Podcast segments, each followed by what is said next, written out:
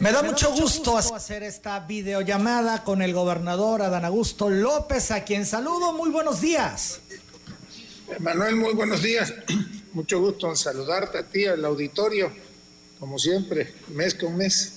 Así es, y estamos listos porque hay muchas cosas que hablar en esta ocasión, gobernador. Primero que todo, ¿cuáles son los saldos de este decreto que se anunció para el cierre de establecimientos este fin de semana. La gente respetó, se cumplió el objetivo. Fíjate que primero, pues desde luego, reconocer a todos los tabasqueños fue un gesto de solidaridad, fue un gesto, un ejercicio colectivo.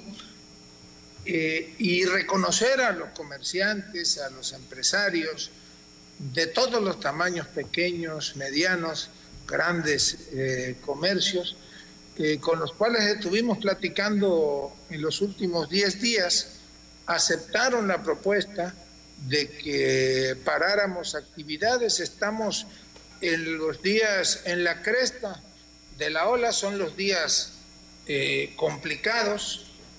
Ustedes recordarán que el sábado, por ejemplo, se dieron un poco más de 100 20 casos positivos, aumentó el número de defunciones.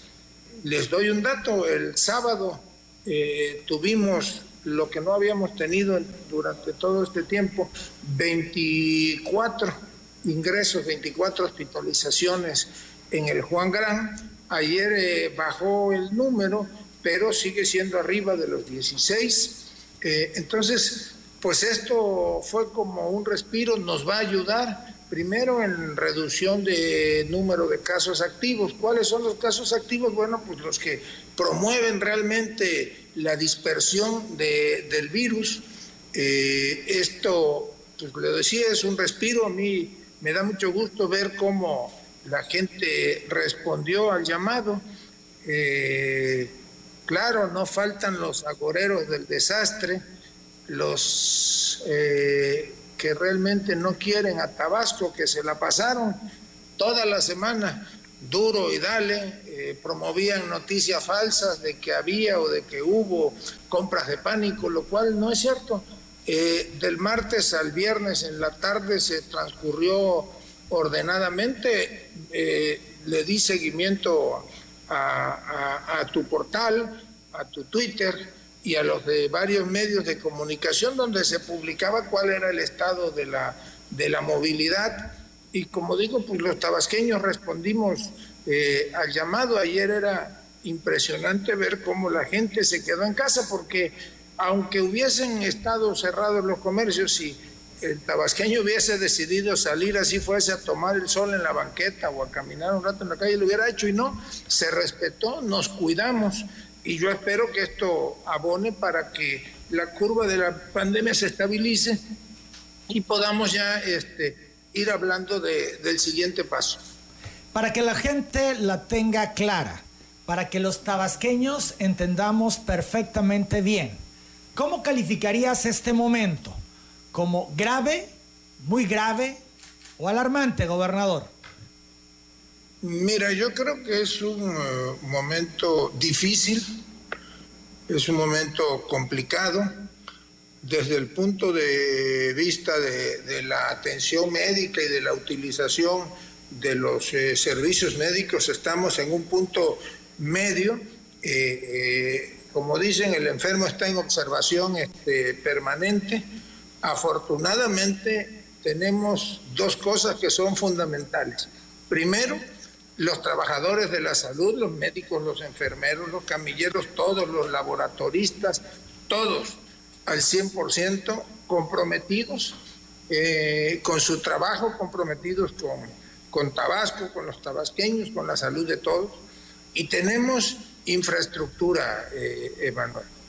Eh, el Hospital Juan Gran no lo había mencionado, pero sufrió la ampliación o se terminaron unos módulos que estaban inconclusos, se aumentó la capacidad hospitalaria, se, es un hospital, como saben, en estos momentos 100% este, COVID. Eh, terminamos de construir el hospital de Siderio Rosado de Comalcalco, ahí se agregan 40 camas de generales y cuatro, diez, perdón, de terapia intensiva.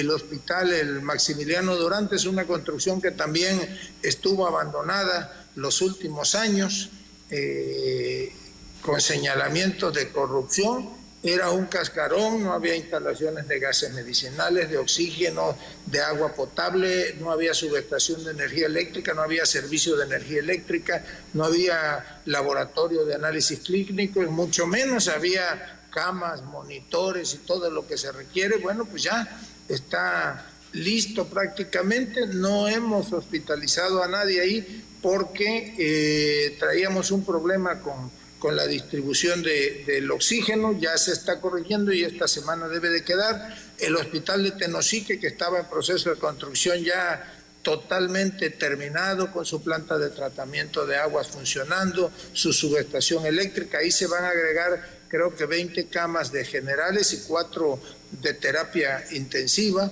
Eh, por si hiciera falta, pues el Hospital Central Militar se aumentó su capacidad y se destinaron creo que 15 camas de hospitalización general y 4 de terapia intensiva que, que no están ahorita este, en uso, pero ahí están en la disposición y tenemos, nos estamos preparando por si las cosas llegaran a desbordarse, que yo toco madera, yo creo que, que no se va a dar. Tenemos este, un área eh, de reserva para poderla utilizar, el Hospital de la Mujer recordarán que hubo un video que circuló en el cuarto piso donde era como un salón de fiestas.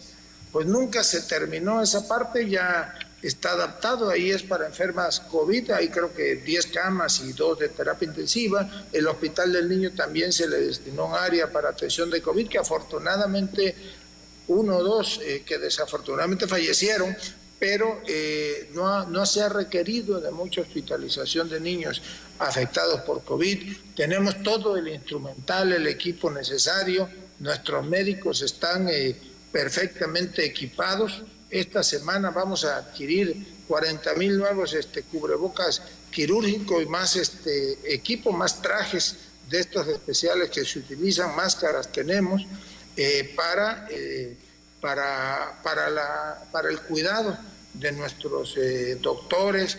Tenemos lo que se conoce como carros rojos, tenemos este, pues las cápsulas, creo que son ya 60 las que tenemos, eh, aumentamos el número de ambulancias para el servicio y mire, todo, todo el cuerpo médico está comprometido. Somos, por ejemplo, de los pocos estados donde se inició un tratamiento a base de plasma. Entiendo que es experimental, que ya se está aplicando a tres o cuatro enfermos COVID en Tabasco y esos son nuestros médicos tabasqueños que pues le dan seguimiento a la atención de la pandemia a nivel internacional y decidieron que podíamos aplicar ese tratamiento aquí en Tabasco. Entonces, mm, clínicamente, sanitariamente, médicamente estamos bien eh, en un punto, como digo, pues estable, delicado, pero pues tenemos que estar ocupados todos los días. El kit del asunto, Emanuel, es evitar que el virus se siga dispersando. Estoy trabajando eh, este fin de semana, estuve trabajando con la doctora Silvia Roldán, la secretaria de Salud, con, este, con Said Mena, vamos a incorporar a un equipo donde estará Oscar Palomera, seguramente Marco Rosendo, porque pues traemos una idea que estamos viendo que si de la posibilidad de desarrollarla es aplicar como se hizo en otros países, eh, que ahí es lo complicado, aplicar más pruebas de las que se conocen incluso como pruebas rápidas para tener una mayor detección o una mayor, este, sí, una mayor detección de casos positivos. Ahora, por ejemplo, si se detecta un caso positivo, pues la Secretaría de Salud, kit donde va el termómetro, donde va un oxímetro para que estén monitoreándose en casa, en algunos casos se les da hasta el paracetamol, pero eh, debemos, de evitar, debemos de, evitar que por una u otra razón, pues estos positivos se conviertan nuevamente o se conviertan en difusores.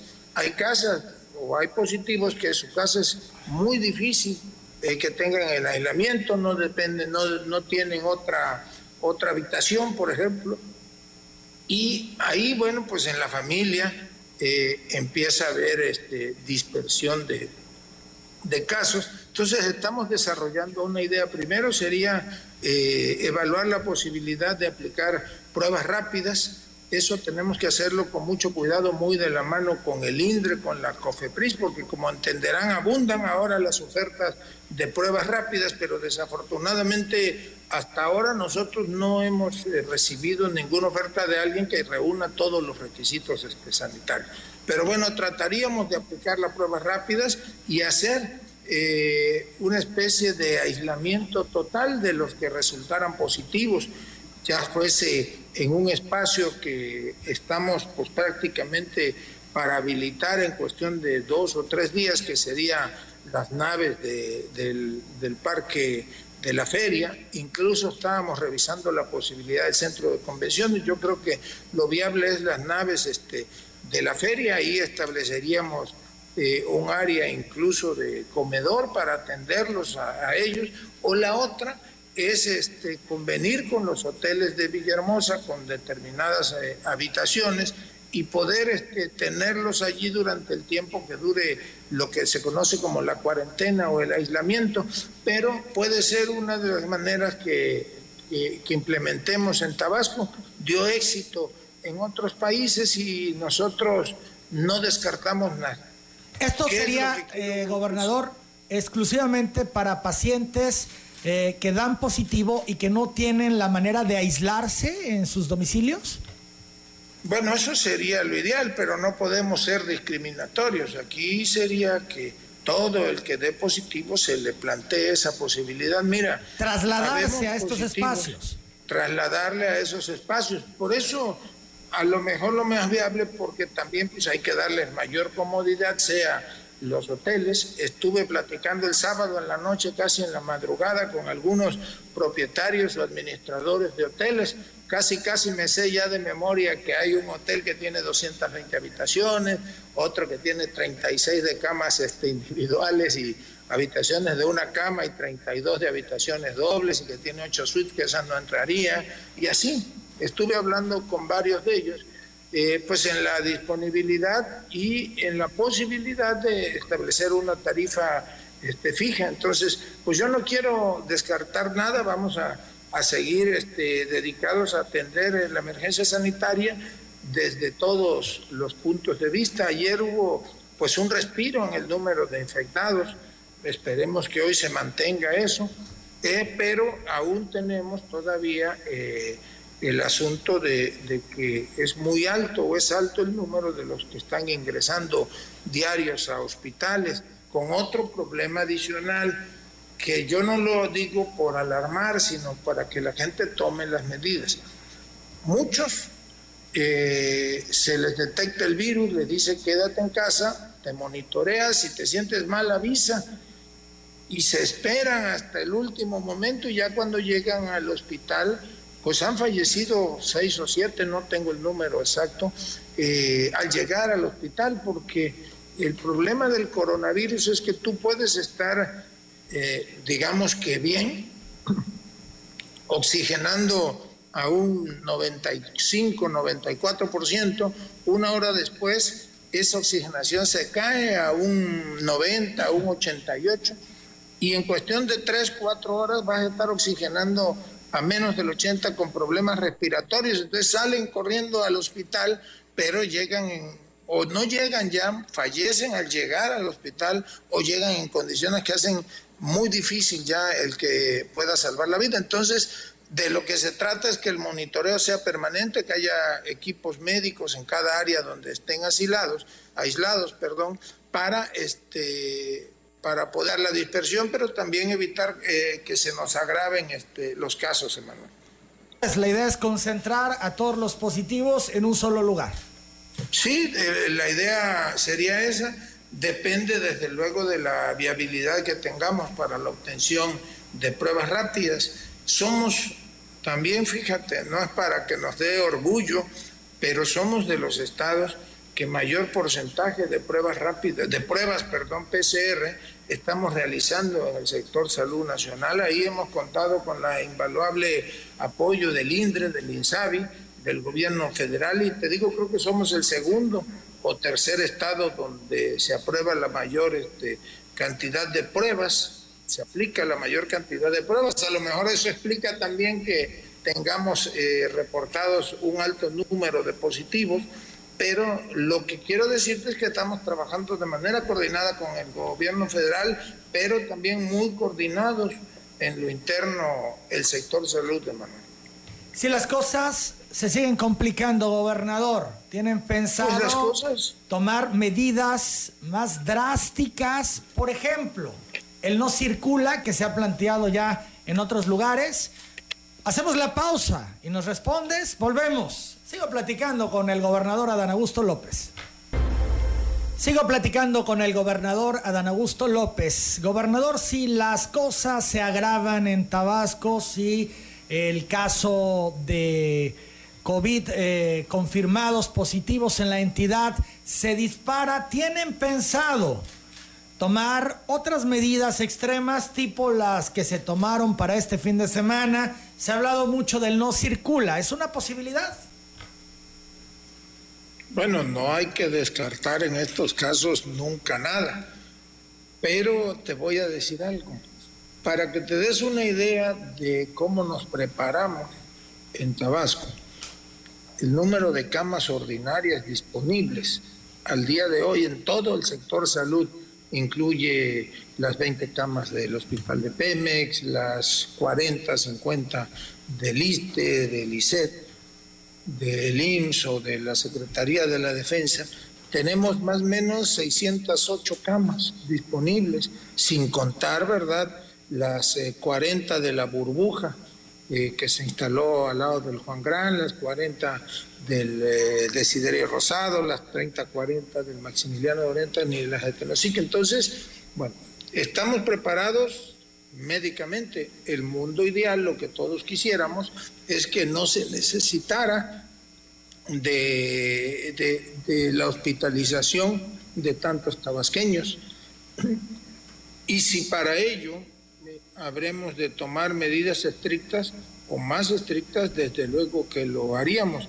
Yo continúo haciendo un llamado a la responsabilidad, a la conciencia de los tabasqueños. No es fácil, el quedarnos en casa, desde luego, no es fácil el, admitir que tienes que cerrar tu, tu, negocio grande o modesto o tu comercio por uno, por dos, por tres, por cuatro, por cinco días.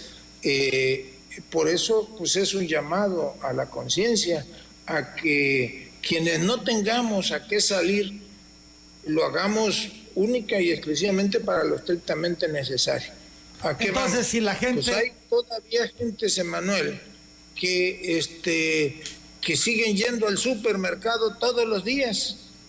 Y hay gentes que aunque hay la medida de que ingrese uno por familia, ¿qué hacen? Pues llega la pareja, se, se dividen, eh, agarra uno un carrito y otro entran por separado, o sea, pues ahí no burlan a nadie, no se ríen de nadie, o sea, estamos dañándonos todos. Primero quienes irresponsablemente actúan y eh, desde luego a todos los conciudadanos tenemos que obligadamente cuidarnos. Mira, te voy a platicar un caso, no voy a decir desde luego el municipio, mucho menos este nombres, pero es un caso que se dio de una familia que festejó a dos miembros de la familia a principios de abril, se les dijo que no lo hicieran los vecinos, los amigos, los doctores, los compañeros de trabajo. Dijeron, ¿para qué los vas a festejar? Ya los festejas luego. Pues aún así hicieron el festejo familiar, llegaron familiares de otros municipios y hoy lamentablemente yo te voy a decir, los dos festejados fallecieron por coronavirus, eh, varios miembros de la familia están este, contagiados, dos de ellos están graves, hospitalizados, y otros están aislados, eh, eh, habiendo dado positivo a coronavirus, son este, incluso son, eh, están en factor de riesgo. Pues por eso es que debemos de cuidarnos este, todos, Emanuel. Mira, ayer este, yo no digo que en las casas no hayan festejado, felicitado a sus mamás, a las madres, pero sí se notó que no había la movilidad, no, no hubo gente, digamos, intentando burlar este, el acuerdo que habíamos tenido. Los negocios bajaron la cortina todos. Yo, y lo reconozco, hablé el lunes, el martes en la mañana, hablé con dueños de pastelerías para preguntarles cómo veían el que cerráramos ese fin de semana y uno me dijo, oiga, no, pues yo voy a cerrar desde el, desde el sábado. Y otro me dijo, nosotros teníamos pensado no abrir al público, cerrar, bajar nuestra cortina el domingo, pero tienes razón, no nos vamos a hacer ni más ricos ni más pobres, eh, vamos a cuidar a nuestros empleados, nos vamos a cuidar nosotros y a nuestros clientes y vamos a cerrar desde el viernes al mediodía, ya este, vamos a tomar las medidas para ordenar que los últimos pedidos podamos entregarlos antes del viernes a las 4 de la tarde. Vamos a suspender nuestras actividades, lo mismo que restaurantes que me dijeron, sí, vamos a bajar la cortina, incluso me dijeron algunos, yo no le voy a entrar al servicio a domicilio porque no quiero pues este, generar alguna inconformidad, entonces prefiero este, cumplir mucha, mucha solidaridad. Mira, Emanuel, yo hablé, hablamos con los gerentes o con los administradores, por ejemplo, de los supermercados. La respuesta eh, fue de inmediata, claro, lo que se requiera para, para ayudar a Tabasco lo haremos y eh, estamos de acuerdo, vamos a cerrar desde el viernes en la tarde.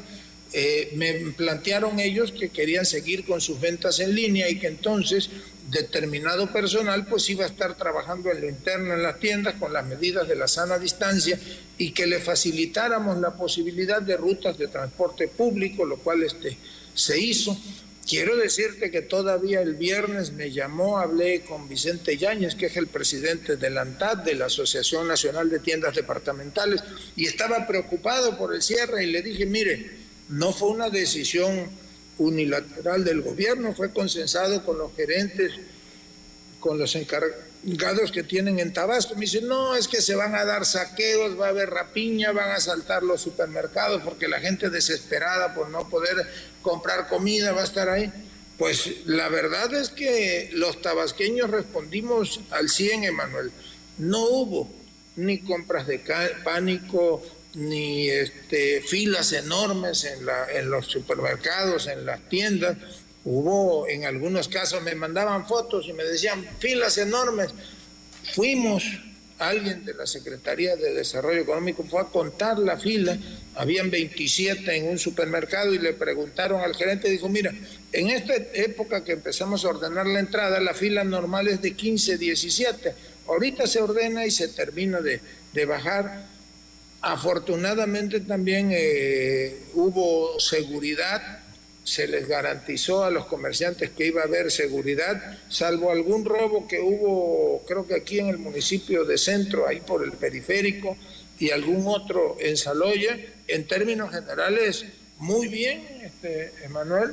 Yo estuve recibiendo puntualmente el reporte de los presidentes municipales, de nuestros encargados eh, de gobierno en los municipios, y la gente, el tabasqueño, respondió. Si nosotros seguimos actuando así responsablemente, pues no vamos a necesitar de medidas más este, estrictas, Emanuel. Pero si no entendemos, se van a aplicar y una de ellas podría ser el no circula. Pero yo creo que, eh, que estamos entendiendo, ya nos cayó el 20, esto de estos tres días seguramente se va a ver este, reflejado eh, en los próximos días en lo que se estabilice ya la curva de crecimiento. Mira, Emanuel, es un ejercicio responsable de la sociedad y del gobierno. Ayer me decía una gente, una gente a la que yo quiero mucho, me escribió y me daba ideas de que se apliquen este, las pruebas, de que, de que haya, haya controles más estrictos. Incluso me platicó de dos o tres medidas que ya las estamos este, nosotros aplicando y le digo, mire, hay la sociedad es responsable y el gobierno también es responsable. En otras épocas, y lo vimos en emergencias que pasamos, pues ya hubieran este, ya hubieran ido a solicitar los gobernantes en turno, ya hubieran ido a solicitar cuatro o cinco mil millones de pesos de crédito con el pretexto de atender la emergencia. ¿A poco ahora se nos olvida que hubo un gobierno que cuando atendió el asunto de las inundaciones, con ese pretexto vaciaron las, las arcas del ICET, el fondo de pensiones, recordarán en aquella época creo que fueron 500 o mil millones de pesos que retiraron eh, porque dice iban a darle créditos a los, a los trabajadores y desde esa fecha ahora el está en la quiebra, nunca se regresó ese dinero de las cuotas, se lo llevaron. O a poco no nos acordamos de los pingües negocios que hicieron con la compra y venta de tierras y con el trafique de las casas y los tabasqueños este, tenemos memoria, Manuel, y nosotros estamos actuando con responsabilidad, a veces lo digo, no me gusta tampoco andarlo diciendo, pero eh, tenemos, por ejemplo, un programa de apoyo alimentario, 150 mil eh, despensas que llegan casa por casa, sin necesidad de, de, andar demostrando filiación política, sin intervención de delegados, de líderes, de gestores. Todos los días delegados me escriben para reclamarme que por qué ellos no están involucrados en eso. Y este, ahora, y te lo voy a dar como una exclusiva, vamos a aumentar el número de apoyos alimentarios a entregar, eh, 100 mil más en este mes y 100 mil, eh, y ya serían 250 mil en la otra entrega. Vamos despacio porque pues tenemos un equipo limitado, compañeros, no podemos andar exponiendo a mucha gente. No es fácil que ese ejército ande casa por casa entregando la despensa sin discriminación alguna. Somos humanos y se cometen errores y a veces ya no alcanzan a llegar al fondo de una calle, pero regresan a cubrirlo. Y también este, eh, habrá más adelante, desde luego, ya hablaremos de la recuperación económica, de la reactivación este, de la economía, que hay sectores que no hemos este, detenido. Hoy, por ejemplo, en la mañana el secretario de Obras me mandó el reporte de las obras, nosotros le decimos la 264 y la 265 en el municipio de Tenosique, y es la pavimentación de la calle eh, la 51 ahí en Tenosique que beneficia a una población de más o menos 17 mil habitantes y la pavimentación, que este era un añejo reclamo en Tenosique, de la avenida que va hacia lo que se conoce como la salida a La Palma, que atraviesa donde está eh, la zona militar ahí en Tenosique, se llama Emilio Vela Golip, que fue un gran eh, tenosiquense, así se le, se le denominó, el Cabildo aprobó el, el que se le denomine así a esta avenida, a esta calle, esa beneficia más o menos a 20 mil habitantes y esa se termina, se entrega este mañana, ya habrá tiempo para la inauguración. No hemos detenido, por ejemplo, en Macayo, en Nacajuca hemos venido trabajando para garantizar agua potable al área, a la zona de bosques de Saloya. Hay obra, hay obra pública que no se ha detenido. Entonces, pues ahora vamos a aumentar la obra pública como una de las maneras de reactivar la actividad económica y estamos haciendo un análisis en la posibilidad de que haya apoyo para las pequeñas y las medianas este, empresas, Emanuel, pero eso es pues la segunda parte de, esta de, de, pues, de, esta época que nos ha tocado. Has comentado varias cosas, gobernador, en esta respuesta que me dabas, que retomaremos más adelante. Te pregunto ahora, el PRI ha puesto a disposición del gobierno su infraestructura en todo el estado para atender pacientes con COVID. ¿Le aceptan al PRI esta infraestructura? Digo, pues, bienvenida su, su, o su pues, oferta o su propuesta. Creo yo que tenemos espacios públicos que si se llegaran a, a necesitar sería mucho más fácil habilitarlos. Las naves del Parque Tomás Garrido, el centro de convenciones, por darte un ejemplo. Afortunadamente hemos actuado con responsabilidad, Emanuel. Fuimos el primer estado, no nos lo quisieron reconocer, nos dijeron que de los primeros, pero fuimos el primer estado que inició con un programa de reconversión de hospitales.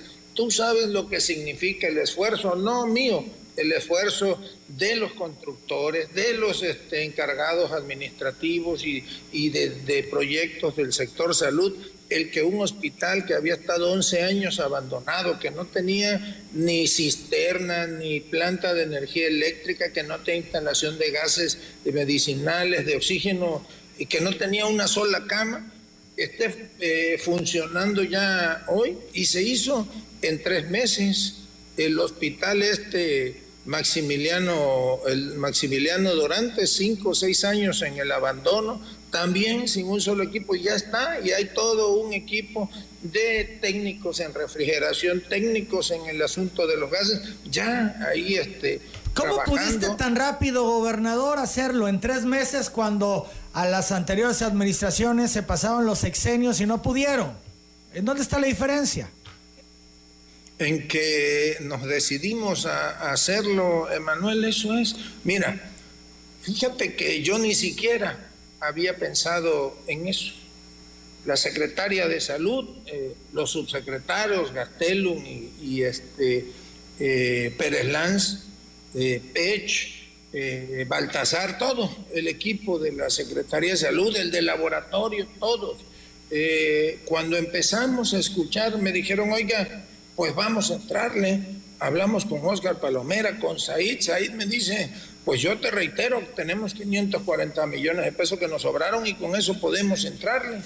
Y le entramos, este, Manuel, y no hemos escatimado un, un este, nada. Eso, el de las burbujas, que no sé si vieron el video que presenté ayer, pues es una maravilla que algo así esté al servicio de la salud de los tabasqueños. Son eh, ahí vamos a atender 40, hasta 44 pacientes con posibilidad de aumentar si se requiere el número de camas, pero eh, es un hospital que vamos a tener ahí y así como eso, tampoco lo andamos presumiendo, pero tenemos tres módulos que se fabricaron en una semana, tanto en Cárdenas, en el hospital de Cárdenas, como dos módulos aquí aledaños al, al Juan Gran y fíjate que ahora también revisando documentos me escribe alguien y me dice, oiga, pues usted sí está cumpliendo lo que ofreció en campaña y le digo, ¿por qué? Yo ni, ni pensaba en esas cosas. Me dice, porque usted presentó, aquí lo tengo, aquí lo voy a mostrar. Yo presenté un documento que es este. Este fue mi propuesta de gobierno y ahí está el compromiso de que íbamos a echar a andar a terminar de construir los hospitales de Comalcalco y de Tenosique, como también está que vamos a, a, terminar la construcción del hospital abandonado en Cárdenas, que lo vamos a hacer este y el próximo año para ponerlo a funcionar. ¿Qué es lo que te digo? Nosotros ni siquiera estábamos pensando en qué era lo que habíamos propuesto, lo que pensábamos era qué es lo que iba a servir a los tabasqueños. Empezamos con muchísimo tiempo y ahora yo creo que hasta nos van a sobrar adquirir, por ejemplo, ventiladores mecánicos. Yo ni siquiera sabía que era un ventilador y ya los doctores, la doctora, los subsecretarios ya me hablaban de ello. Y empezamos a comprar, todavía hubo como 10 o 15 que ya los adquirimos caros, porque tú llegabas y el proveedor hoy te decía, vale 800 mil pesos, pero me tienes que decidir ahorita. Le decía, bueno, en la tarde te decido, en la tarde ya valía un millón de pesos. Algunos los pudimos adquirir en 900, otros los adquirimos, creo que el más caro lo pagamos como en un millón este, 500 mil pesos. Lo mismo con los cubrebocas, con el equipo de protección, con todo. Este, pudimos agilizar la adquisición de monitores y al final el gobierno federal, vía el INSABI, que agradezco a Juan Ferrer, pues terminaron de apoyarnos con 40 o 50 ventiladores y el mismo número de monitores. Nos fuimos preparando, Emanuel, con mucha anticipación, digamos que desde finales de enero, principios de febrero, nos fuimos preparando y fuimos tomando decisiones para hacer las cosas. El 15 de abril, gobernador, platiqué con la secretaria de Salud, Silvia Roldán, sobre la proyección de muertos por COVID en Tabasco y ella hablaba de que esperaban alrededor de 200 fallecimientos. 23 días después, la cifra está no solamente alcanzada, sino rebasada. falló la proyección. ¿Por qué falló? Bueno, ella dijo que había un escenario que era el probable, que era el de esa cifra de 200 fallecidos. Pero yo no sé si fue en tu programa o en algún otro espacio donde incluso la acusaron. Yo tengo un amigo muy querido que me escribe todos los días y me dice, oye, ¿cómo va a ser que sea tan alarmista? La señora habla de más de, un poco más de 400 este, fallecidos que pueden resultar. Entonces, ¿por qué fallan las proyecciones? Bueno, porque no esperábamos tal eh, dispersión. Si nosotros nos hubiésemos guardado 15 días, pues a lo mejor se hubiese detenido la proyección de contagios y esto hubiera desde luego evitado que, este, que hubiese tantos fallecidos. Está todavía lejana de terminar de aplanarse o de aplanarse totalmente la curva. Entonces, este, pues todavía agregaremos más. ¿Cuánto se espera? ¿Tienen una nueva proyección dada la circunstancias No, ya no voy a decir, este, no voy a decir un número porque después van a, este, vamos a esperar. Yo espero que sean lo menos posible los menos posibles. Fíjate.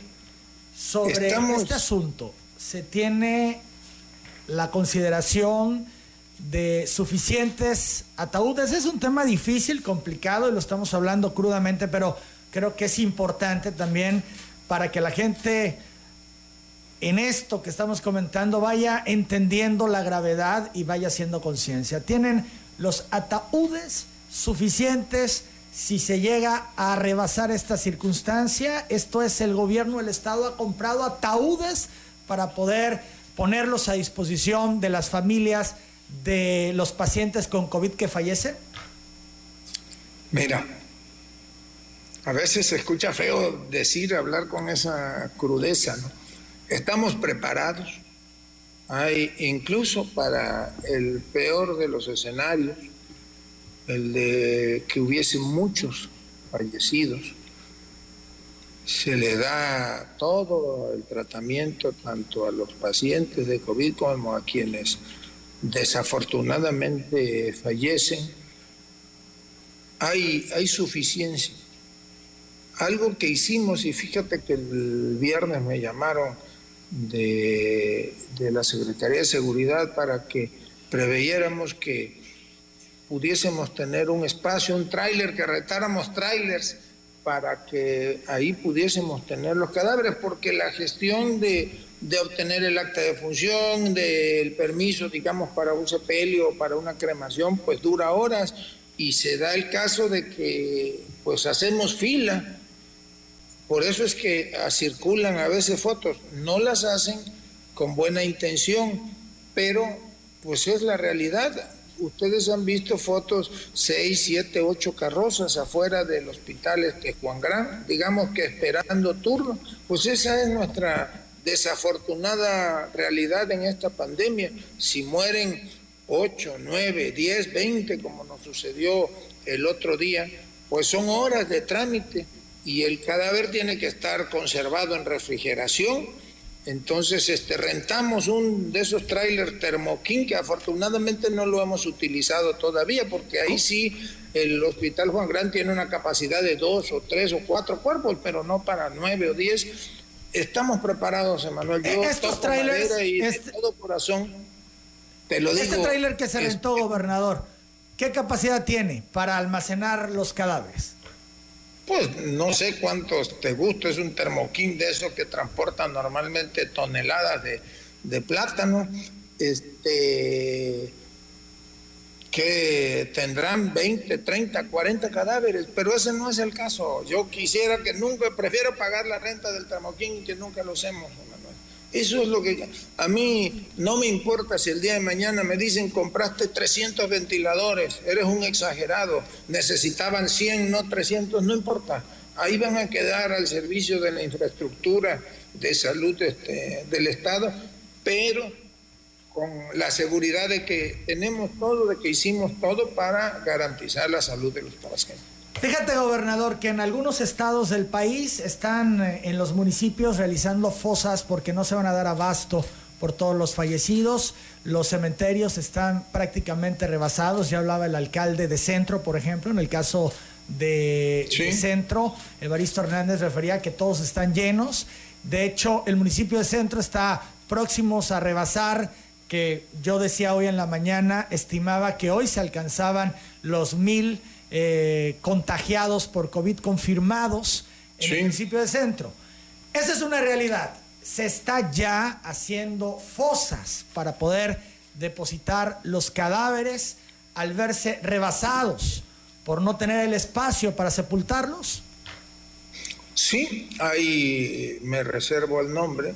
Eh, un municipio el viernes o sábado me llamó la presidenta municipal y me detalló que tenía un espacio en el municipio donde como ya sentía que su panteón o uno de sus panteones estaba saturado, tres o cuatro kilómetros más adelante hay un terreno propiedad del municipio y que ya lo estaba preparando para que este, pues se, se, hiciera allí eh, un nuevo panteón y pudiesen ya sepultarse algunos. De hecho, creo que ya el sábado sepultaron a uno o dos.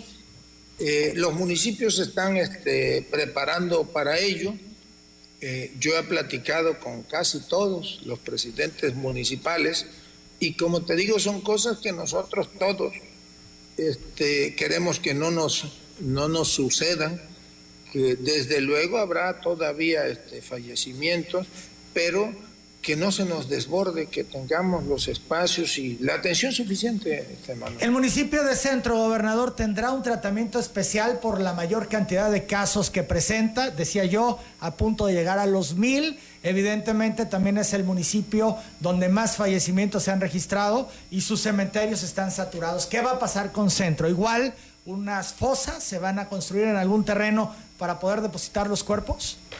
Bueno, yo no diría que unas fosas, tendría que estarse pensando en este momento y seguramente Baristo, que es una agente previsora, ya lo está haciendo.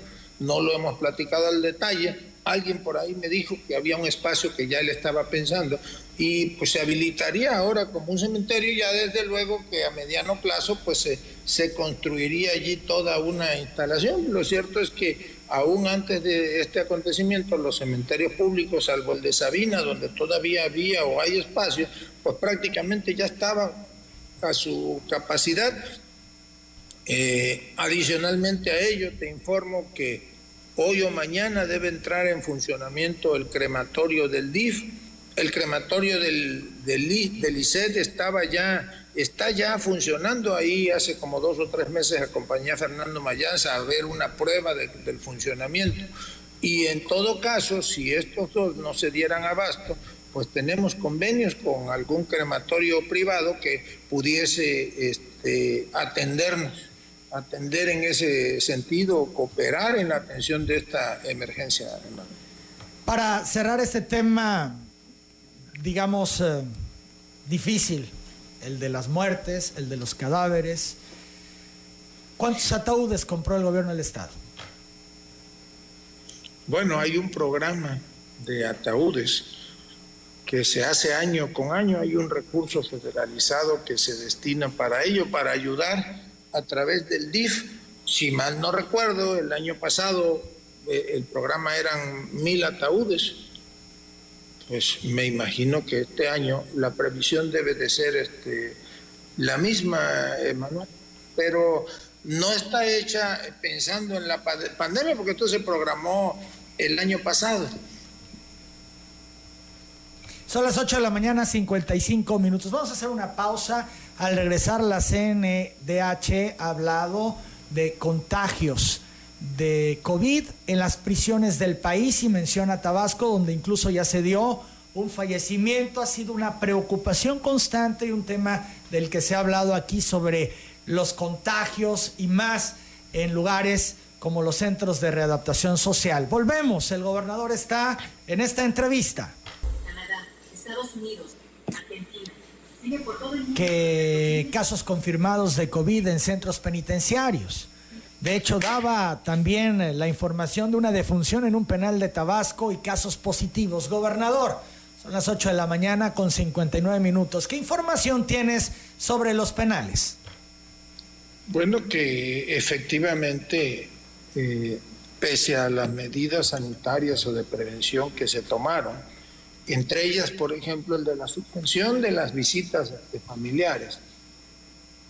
Se han detectado casos, eh, uno, si mal no recuerdo, en el Ceferezo de Cárdenas este fin de semana, eh, y hay cuatro o cinco que se detectaron en, los últimos 20 días en el reclusorio aquí en, este, Villahermosa.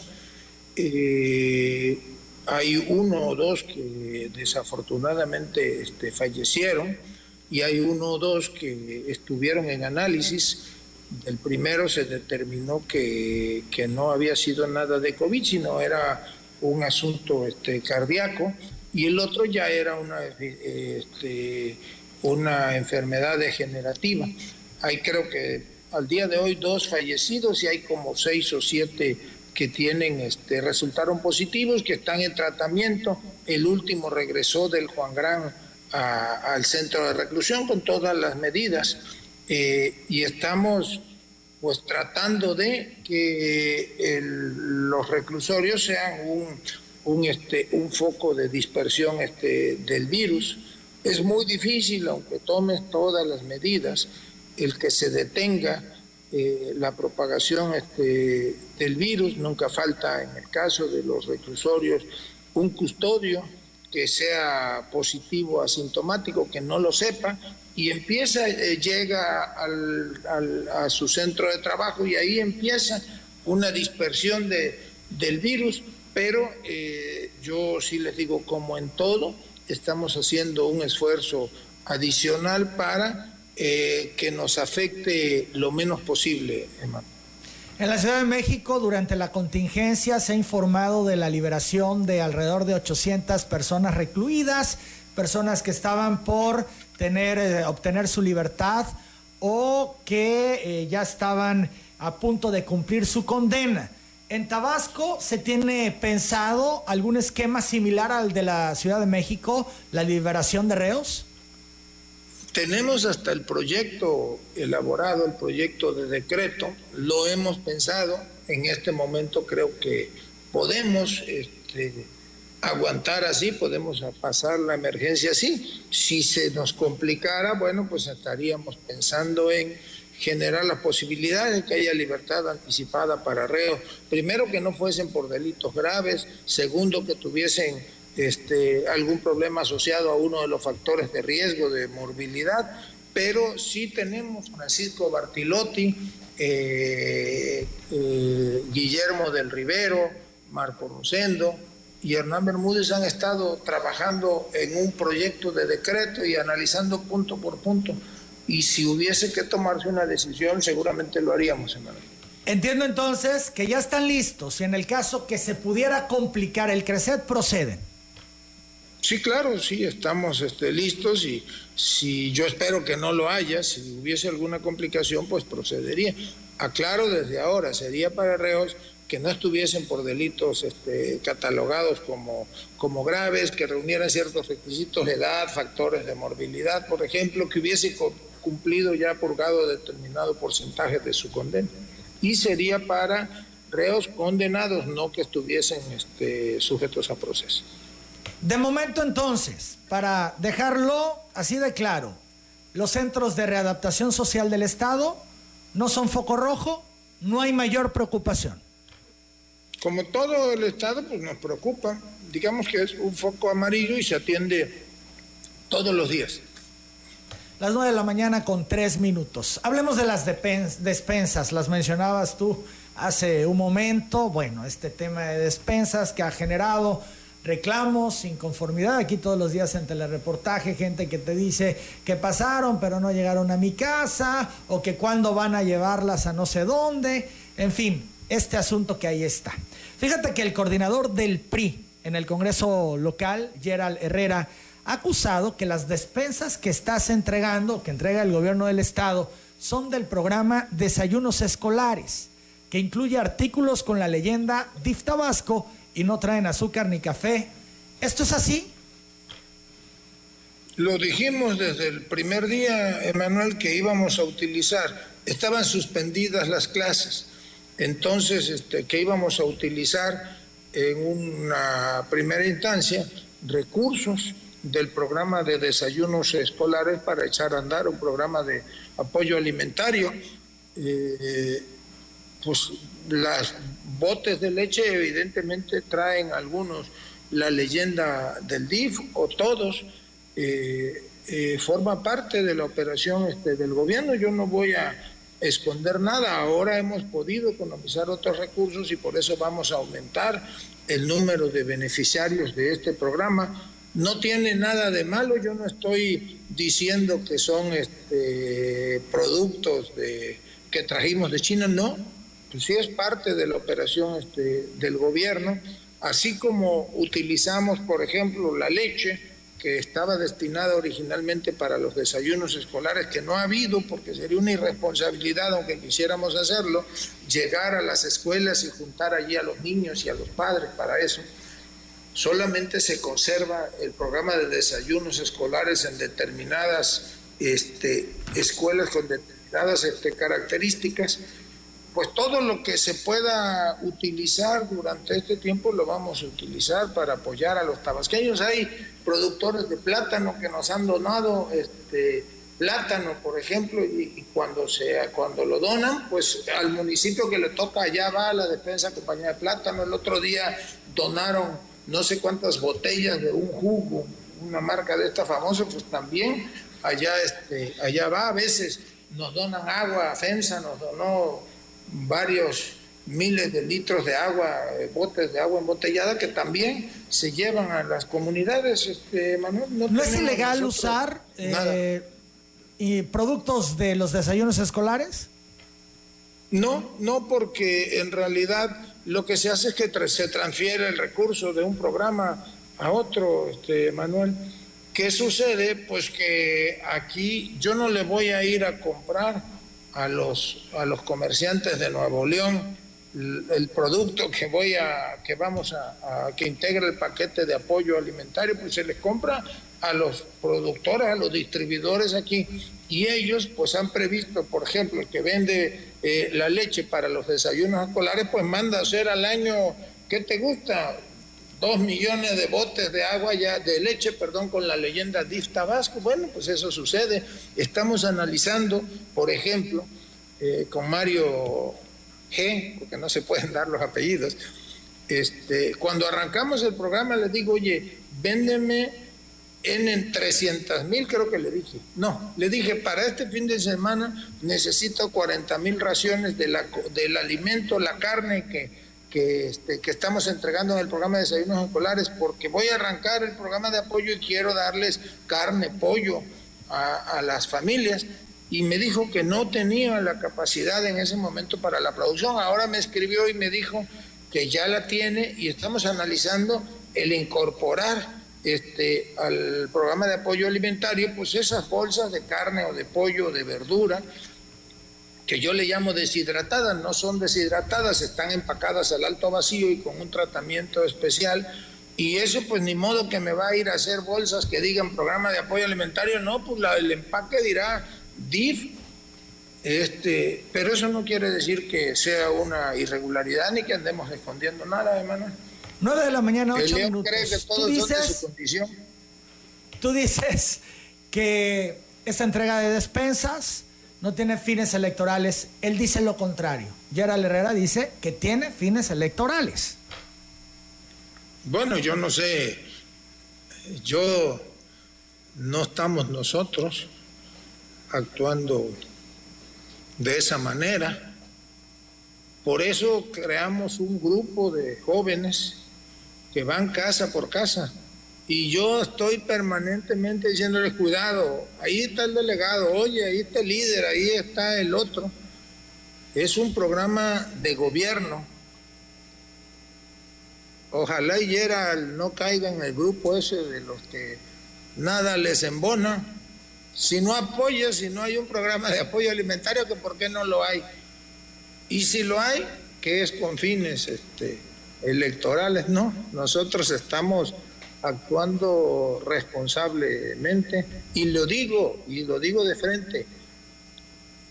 Otras administraciones a estas alturas ya hubieran endeudado por 5 o 6 mil millones de pesos al Estado. Nosotros somos de los pocos estados que ha podido afrontar esta emergencia con nuestros recursos ordinarios, con nuestras economías, con 540 millones de pesos de superávit del ejercicio del año pasado. Imagínate, Manuel, pagamos casi 6 mil millones de pesos el año pasado de adeudos de las dos administraciones este, anteriores y todavía nos sobraron 500 y tantos millones de pesos. Son unos desvergonzados. Mira, te voy a platicar.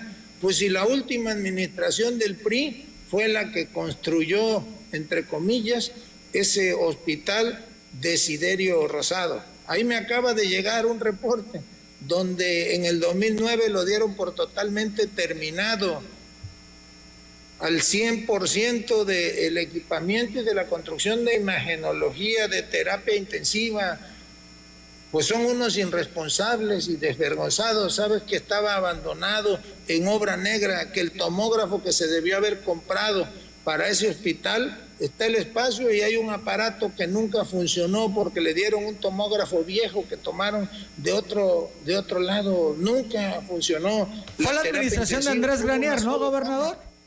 Perdón. ¿Fue la administración de Andrés Granier? ¿A eso te refieres? fue la administración este, de Andrés Ganier. ¿De quién es responsabilidad? No sé, porque yo no soy Ministerio Público. Y la siguiente administración, que fue la del gobierno del PRD, pues fue peor, de lo mismo. Ahí está el monumento a la irresponsabilidad de dos gobiernos estatales. 11 años totalmente abandonados. Ahora, con este incremento en las despensas que se van a entregar por mes, hablabas ya de 250 mil al mes. ¿Cuántas veces va a recibir una familia despensa al mes, gobernador? Una vez al mes, durante dos meses en principio, hermano. Esto es, alcanzará a más personas las que no estaban consideradas. sí, este vamos a aumentar, pues hay áreas urbanas que no íbamos a poder entrar. Entonces, este, pues va a aumentar el número de beneficiarios. El diputado Carlos Mario Ramos señala que los actores políticos de Morena son quienes estarían aprovechándose de la pandemia del coronavirus para promocionarse con miras a las elecciones del 2021.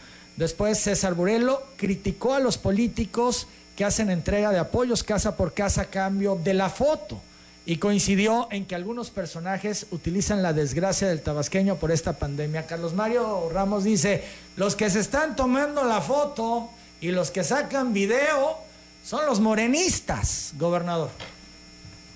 Pues yo creo que hay que actuar con altura de miras, no estar pensando en las elecciones o estar haciendo declaraciones con mira a las elecciones, que a todos nos tiene que caer el 20, que tenemos que ayudar todos, tenemos que apoyar. Si en este momento no hacemos todo para sacar adelante a Tabasco, pues ya quiero yo ver qué Tabasco van a van a este a qué Tabasco van a ir a pedir este el voto.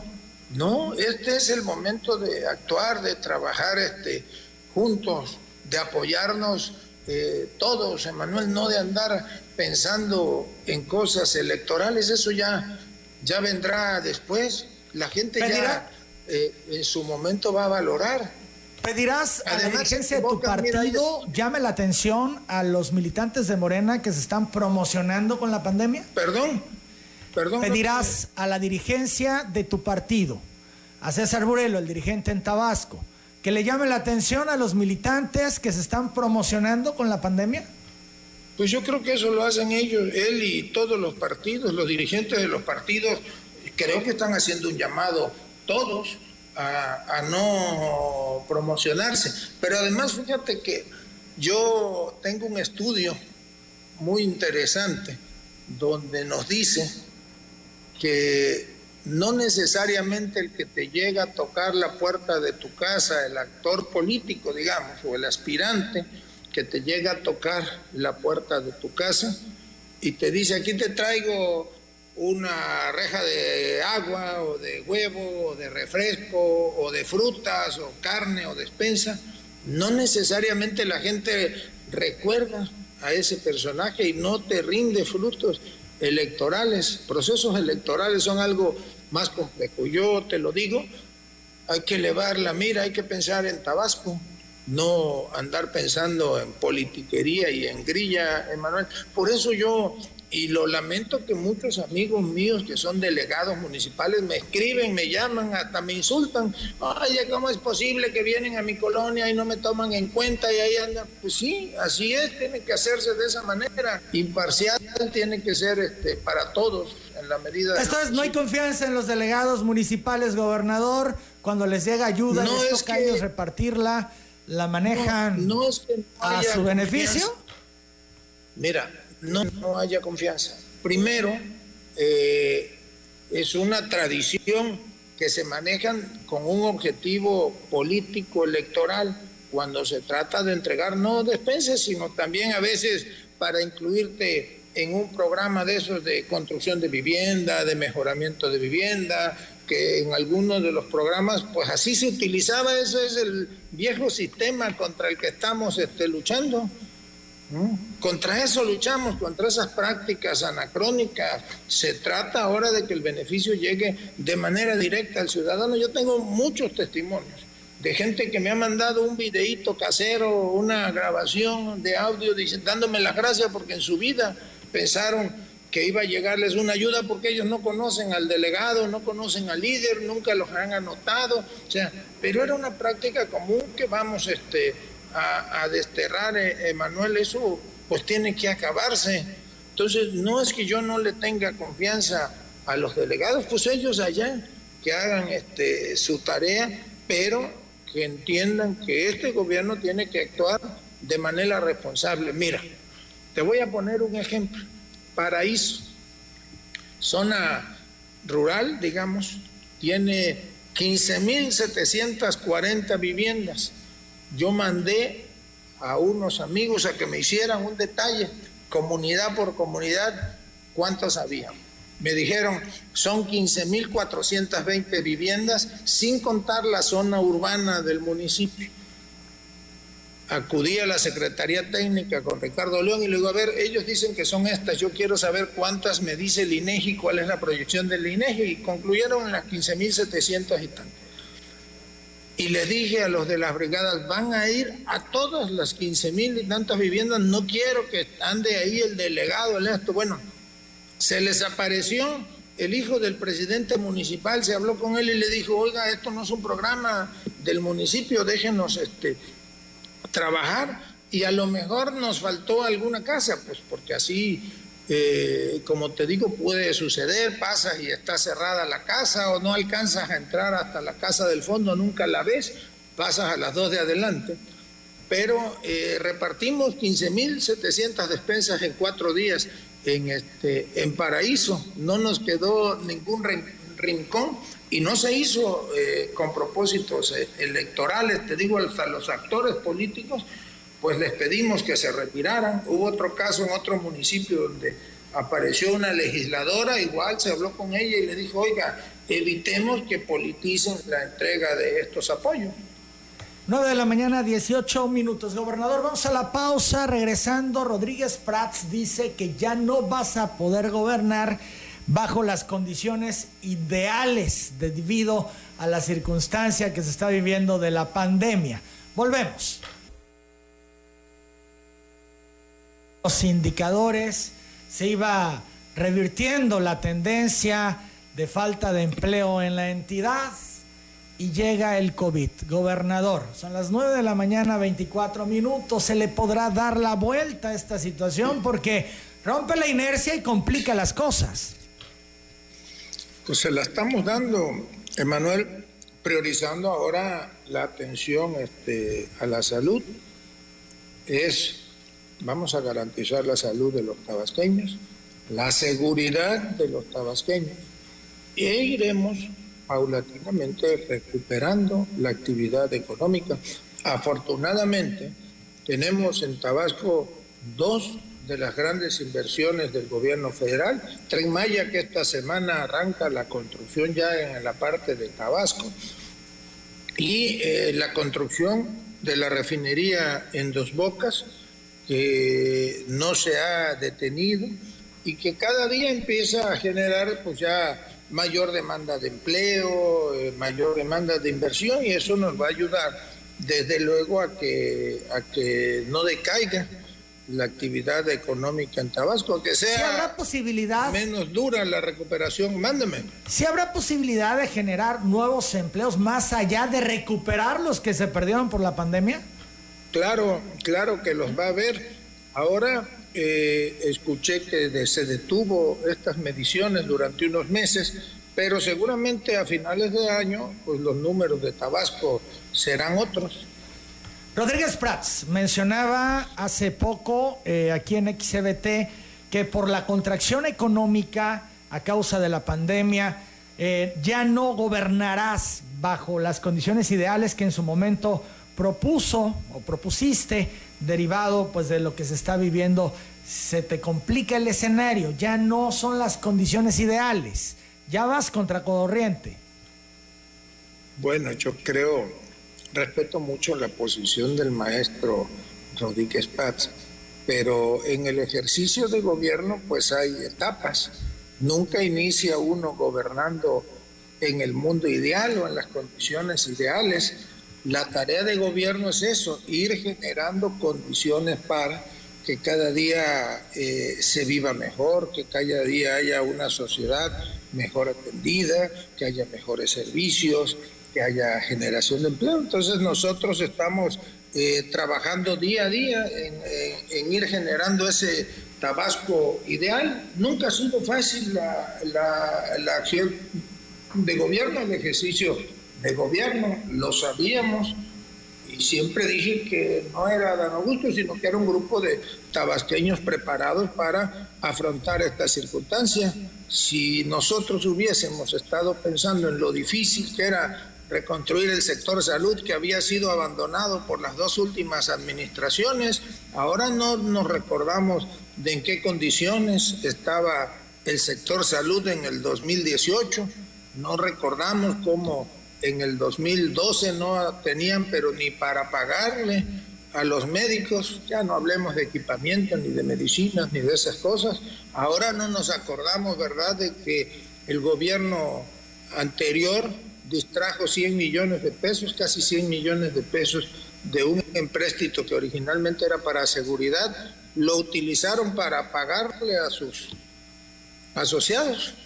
Entonces, pues nosotros no estamos en eso. Eh, si yo me hubiese puesto a pensar las condiciones en que recibíamos el Estado en materia de seguridad, pues me hubieran sugerido mejor sal corriendo. No, afrontamos el reto Hemos venido recuperando poco a poco la seguridad de los tabasqueños. Tabasco era el primer lugar en secuestros. Ahora, eh, numéricamente seguimos estando, creo que en sexto o en séptimo lugar, pero eh, traemos una reducción respecto al 2018 de un 80% en delitos como el secuestro, como la extorsión. El robo a, vehículos se redujo en un 65% en el 2019 con respecto al 2018, la extorsión, el robo a comercios, el robo a casa habitación, menos, pero eh, se redujo. Estamos trabajando pues en eso y en todos los rubros. No había obra pública, ahora hay obra pública. Tenía muchos años que no se le invertía en, en potabilización de agua o en tratamiento este, de aguas en Tabasco, 17 años, 27 años tenían los habitantes de Emiliano eh, Zapata reclamando por la construcción de una planta de tratamiento de aguas que ya inauguramos en marzo del año pasado, Emanuel. Entonces, se está trabajando, el mundo ideal lo tenemos que construir todos los días. ¿Sigue fluyendo el recurso del gobierno federal? Sí, claro, no se ha detenido. Nosotros este, hemos venido recibiendo las participaciones de manera puntual y eh, la obra federal programada va en sus etapas. El SAT. Con toda normalidad. El SAT ha apretado a los contribuyentes. Eh, eh, Hacienda, bueno, ha dado luz verde para que el SAT lo haga y obtuvo el mayor monto para un primer trimestre. ¿Finanzas de Tabasco también va a apretar a sus contribuyentes? Pues nosotros estamos trabajando todos los días este, de, la misma, de la misma manera, Emanuel. Yo te diría, yo hago un exhorto a todos los que formamos parte de la base tributaria que lo hagamos en tiempo y forma. Sucede que hay muchos que aprovechan resquicios legales y no tan legales, pues nosotros tenemos que estar vigilantes de todo eso. ¿no? ¿El reemplacamiento continuará una vez que se supere esta emergencia de la pandemia? Sí, sí, una vez que se supere, pues vamos a continuar, porque no es un asunto nada más de vender la placa, sino que forma parte de todo un proyecto eh, de seguridad. No teníamos una base de datos, no podemos identificar quiénes, dónde, qué vehículos circulan. Sí va, va, este, va a continuar, vamos a medir este, los tiempos y una vez que haya pasado esto, pues este, lo haremos. El adiós a tu deuda. Gobernador, es un tema pues que está ahí en el pensamiento y en las prioridades eh, de distintos actores por ser un planteamiento que busca en tu administración resolver este problema de el adeudo histórico de luz, de energía eléctrica en Tabasco. Sin embargo, bueno, se hablaba que se había terminado el tiempo y que iban a buscar una prórroga. ¿Les otorgaron ya esta prórroga? No hemos platicado el tema con, este, con la Comisión Federal de Electricidad, pues todos andamos en la atención de la emergencia económica. Sí les digo algo con toda seguridad, es falso lo que algunos difunden, no hay cortes de energía eléctrica al servicio eh, doméstico en Tabasco, así este, eh, se está evitando ¿verdad? que inicien con cortes eh, desde luego que algunos domicilios a lo mejor llega alguna llamada o un mensaje donde te exhortan a pagar y que si no sufrirás las consecuencias, pero, pero no, no hay este corte del servicio doméstico. Dos, la tarifa 1F, que es el único estado Tabasco que, que la tiene, sigue en vigor, es una tarifa que ya obtuvimos en definitiva y está pendiente algo que eh, planteamos al presidente en su última gira, él estuvo de acuerdo, porque entró la emergencia, ya no pudimos tener la reunión acá en Tabasco con el licenciado Barque, como era el, deseo, pero la idea es que Tabasco tenga una sola, un solo subsidio. Eh, durante el año tenemos dos tarifas de verano y tarifa de invierno, y aunque en los dos casos es la tarifa 1F, el subsidio aplica de distinta manera. Ahora estamos en la época del año donde hay mayor subsidio y de lo que se trata es que de octubre a marzo se mantenga el mismo que se obtiene desde abril a, a fines de septiembre. ¿El subsidio que anunciaste ya se está aplicando? El subsidio va a verse reflejado en el próximo recibo. Creo, me informaron eh, José Antonio de la Vega y Said Mena que ya nosotros hicimos un primer pago a la Comisión este, Federal de Electricidad para eh, garantizar que se aplique ese subsidio del 50% a los consumidores que tengan un rango de hasta 450 kilowatts bimestrales. Son 140 mil, 140 y tantos mil tabasqueños usuarios domésticos beneficiados. ¿Habrá alguna tolerancia o alguna nueva negociación? Es muy probable que terminando este periodo de emergencia la gente pues va a estar muy complicada para poder pagar porque algunos se habrán quedado sin empleo, otros eh, pues eh, no tendrán los recursos suficientes para poder cubrir, estaban ya al día y volverán a caer pues en el adeudo. ¿Alguna solución para ellos? ¿Cómo ayudarles en esos pues casos? Gente que quiere pagar pero que se le complicó por la contingencia. Pues una vez que termine la emergencia sanitaria, pues seguramente eh, analizaremos escenarios con la Comisión Federal de Electricidad y trataremos de, que haya algún trato integral que beneficie a los usuarios este, tabasqueños, Emanuel. Se ha advertido, ayer lo decía de nueva cuenta el subsecretario López Gatel, de un rebrote del COVID para octubre. Si esto se da, ¿qué significará para Tabasco, gobernador? Bueno, es una de las probabilidades. Yo espero que si nosotros tomamos todas las medidas preventivas, no se dé. Acuérdate que hacia octubre, noviembre, pues también viene la época de la influenza estacional, eh, que imagínate combinada con el coronavirus, coronavirus, pues puede ser seguramente muy, muy peligroso. Nosotros vamos a estar observantes, vamos a ir tomando todas las medidas este, que determinen las autoridades de salud federal para pues evitar que algo así pueda este, sucedernos. Están por entrar en Tabasco a una crisis por médicos y enfermeras, esto es, se tienen los suficientes para operar todo lo que ha echado a andar, nos has contado, se tienen los espacios, se tienen los equipos, pero ¿se tienen a los médicos suficientes para dar la batalla?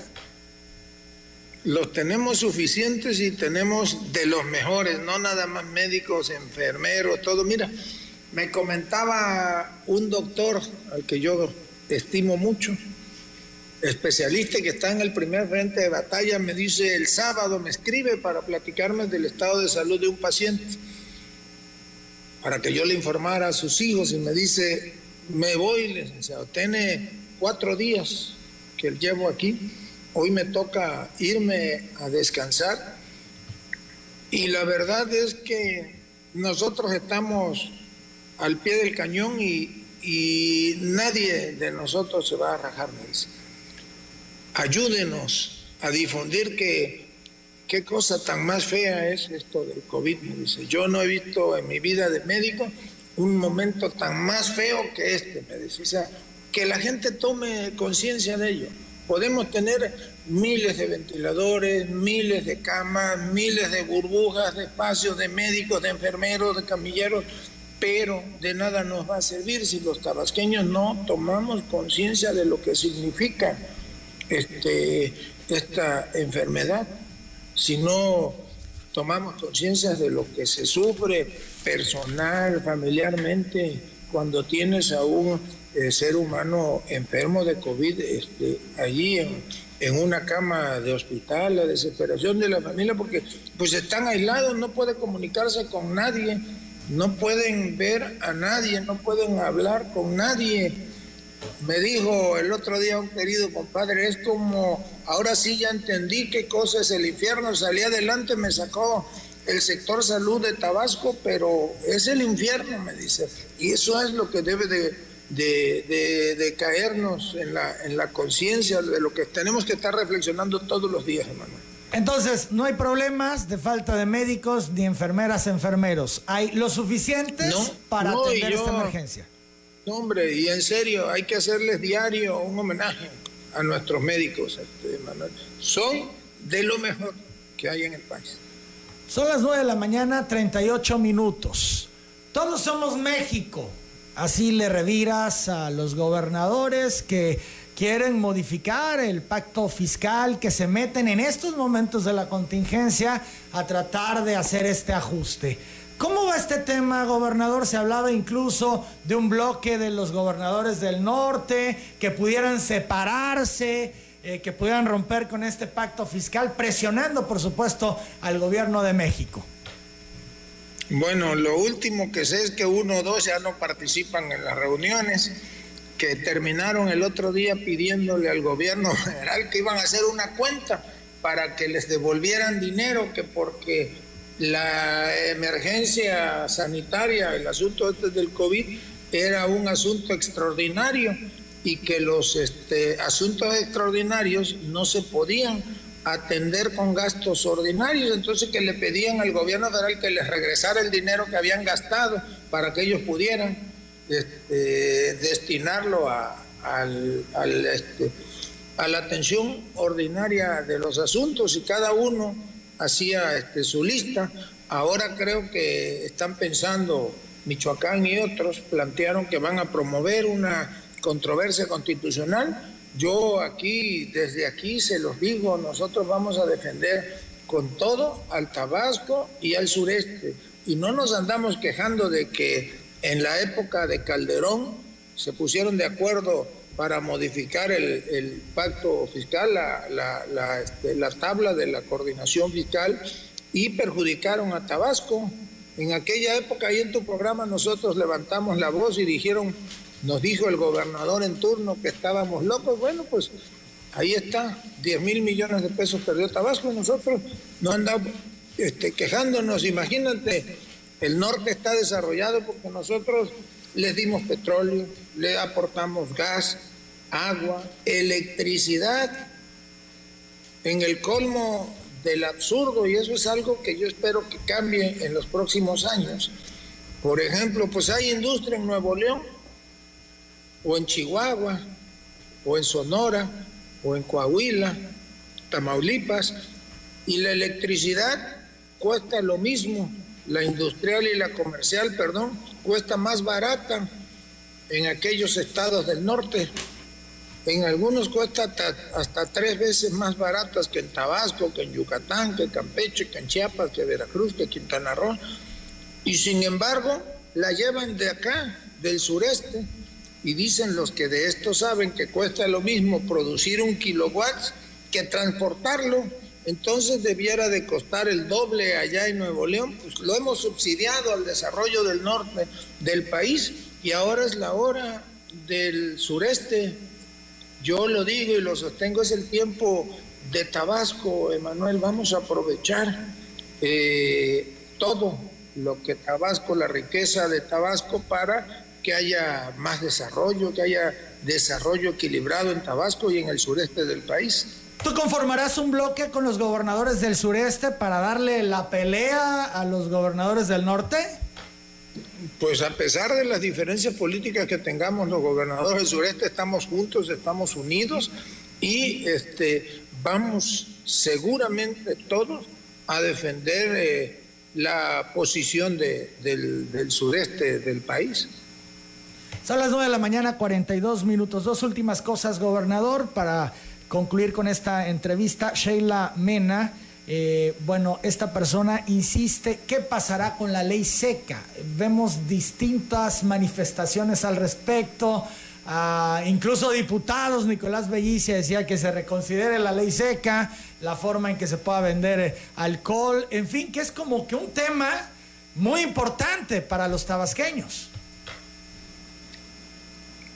Yo creo que algunos lo utilizan como un distractor o como una manera de golpear al gobierno. Ahí está la decisión.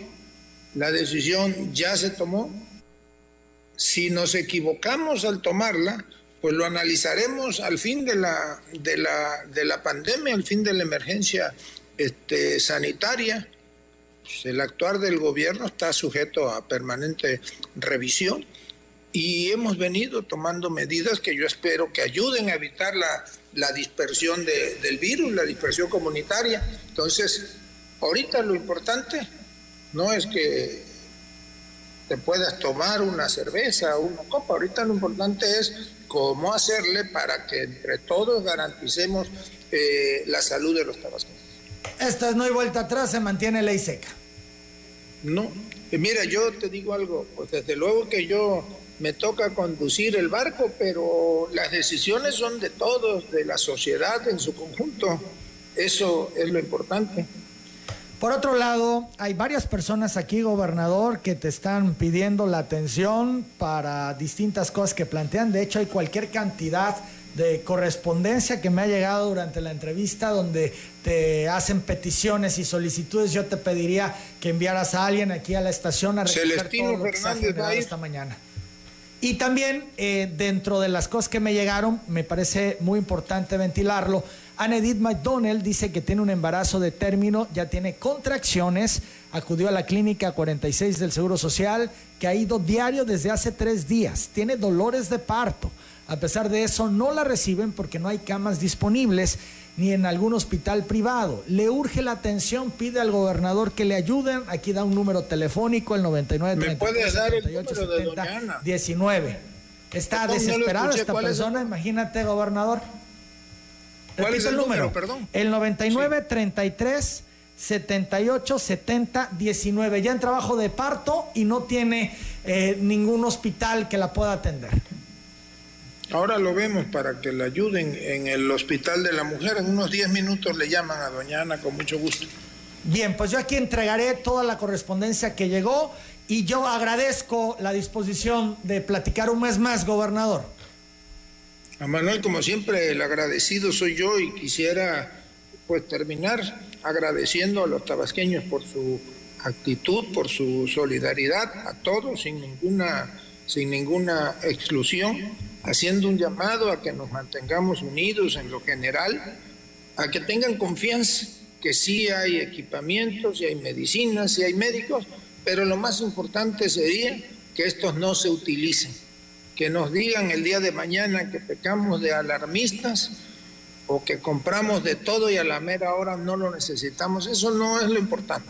Lo importante es que nos cuidemos, que nuestros padres, nuestros hijos, nuestros abuelos, nuestros hermanos no lleguen a requerir de los servicios hospitalarios del gobierno del Estado y los del gobierno federal, que salgamos con bien de esta, que reflexionemos sobre las experiencias en que nos han platicado quienes han afrontado este virus y han podido este, salir adelante. Eso es todos los días, el llamado a la reflexión, a que si no tenemos que salir de nuestra casa, no lo hagamos, a que si tenemos algún síntoma, inmediatamente nos separemos del resto de nuestra familia y hagamos un llamado al número 01800 de la Secretaría de Salud e inmediatamente serán atendidos, primero telefónicamente, si hay necesidad de una ambulancia, si hay necesidad de algo, lo van a tener.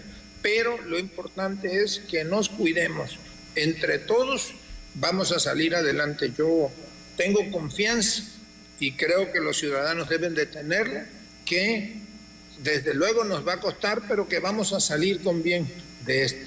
Como lo dije, este, Emanuel, a Tabasco le va a ir muy bien. Este es el tiempo de Tabasco.